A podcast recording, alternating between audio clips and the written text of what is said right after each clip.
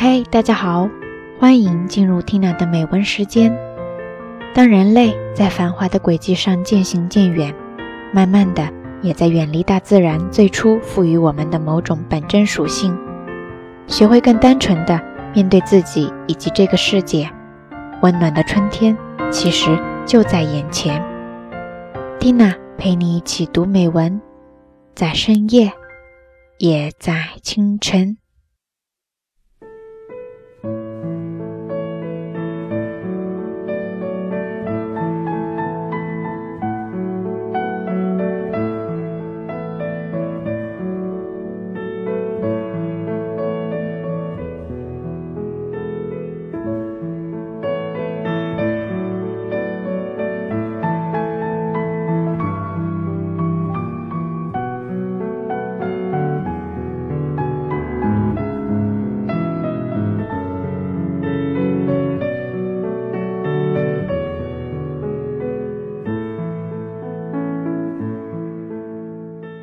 誰にも気づかれなくとも、ひっそりと、しかも見事な命を生み出しているようなことを、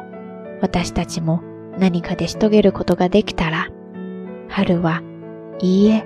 人間の春は、もっと楽しく、美しい強いものでいっぱいに満たされていくような気がするのです。動物たちの子育ては、とっても単純明快に見えます。よく観察すると、大変なことなのに、平然とそれでいて、するべきことはちゃんとやっているのです。我が家でも様々な動物を飼い、子育ての様子も見てきました。その度に誰にも教えてもらわないのに偉いなぁと思ったものです。農業を続けながら執筆活動を続けた吉野生もこのエッセイを書いた当時、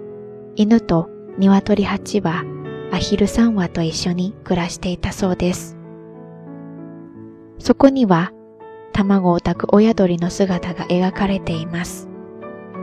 3週間、昼も夜もたとえ雨に濡れようとも卵を炊き続ける親鳥。それを見て彼女はこう思ったのですね。人間なら大行にすることが私たちの知らないところでひっそりと当たり前のように行われているのです。本能と言ってしまえばそれまでですが、